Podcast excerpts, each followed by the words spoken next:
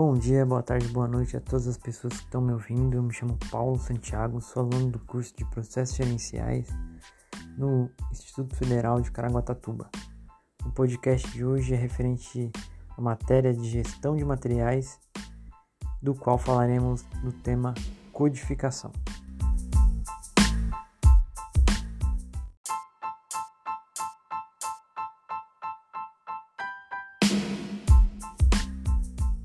Antes de mais nada, quero que vocês imaginem uma loja sem produtos suficientes para comercializar aos seus clientes, ou uma indústria obrigada a parar a produção porque está sem matéria-prima disponível.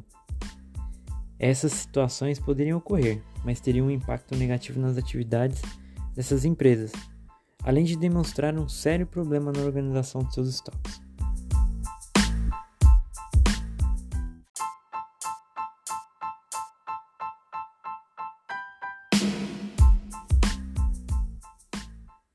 Seja uma indústria, seja uma empresa prestadora de serviço ou que comercialize bens, as atividades desempenhadas cotidianamente estão diretamente relacionadas aos seus materiais, produtos e equipamentos.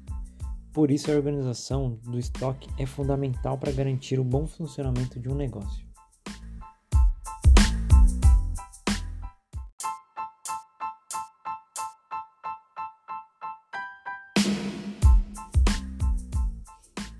O objetivo da codificação de materiais seria criar um método simples que facilite o controle de estoque e que padronize os dados utilizando classificação e codificação de materiais, equipamentos ou produtos para identificá-los, assim facilitando a sua localização e o controle dentro da empresa por meio de sistemas de informações.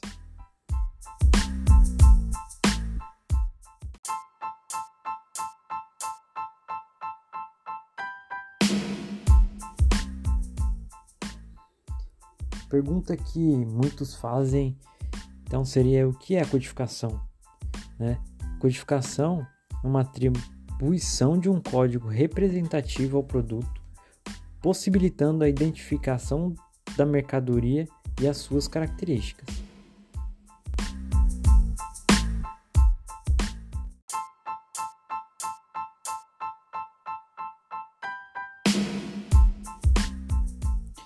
Então, com a codificação, é possível a gente integrar o estoque físico e um virtual de maneira rápida e eficiente, permitindo qualquer colaborador, parceiro ou cliente saiba quais produtos estão disponíveis. Além disso, esse controle possibilita o acompanhamento de todo o trajeto do produto, desde a venda até a entrega ao cliente,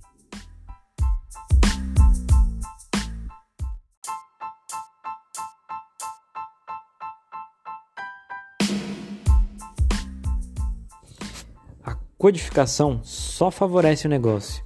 E quando bem sincronizada, ela permite melhor controle e abre vantagem competitiva no mercado.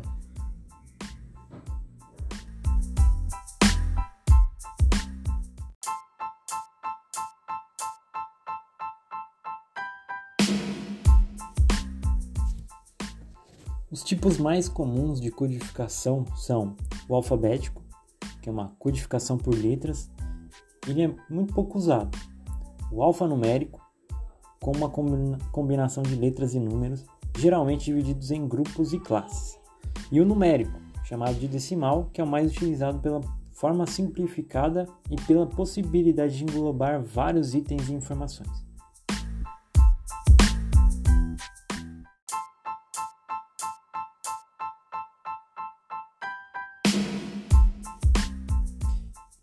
Foi da necessidade de aumentar o controle sobre os processos empresariais que os gestores buscaram cada vez mais soluções que ajudassem a automatizar e melhorar a gestão. Então é aí que surge em 1952 a primeira patente do código de barras. E os benefícios que ela proporciona por rotinas de controle de estoque, vendas, rastreabilidade, por exemplo, são enormes. Então daí eles buscam melhorias, né? Em 1973 surge o EAN, que é um código composto por 13 dígitos formados pelos três primeiros pelo país, depois pela empresa, né, o produto e o dígito de controle.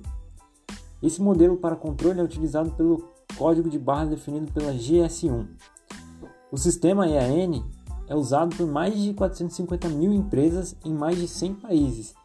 Esse sistema é constituído para enumerar itens, é, produtos, serviços, localizações, permitindo que sejam identificados.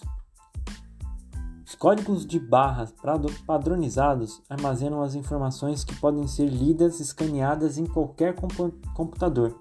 Isso aí agiliza os processos logísticos, promove um controle de qualidade, aumenta a produtividade, garante a segurança dos produtos, reduz números de falhas, é, também ajuda no controle de entradas e saídas do produto. Então, a gente consegue perceber Quanto pode melhorar os processos de movimentação dos produtos da empresa? Codificar os produtos é uma atividade simples que pode gerar ganhos em diversas esferas do negócio.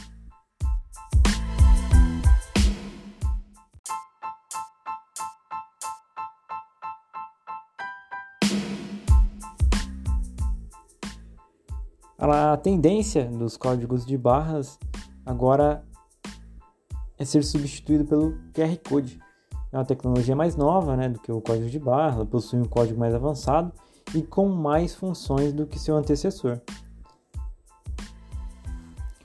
QR Code é formado por séries de códigos e caracteres decodificados compondo uma imagem quadrada com grande capacidade de armazenamento de dados.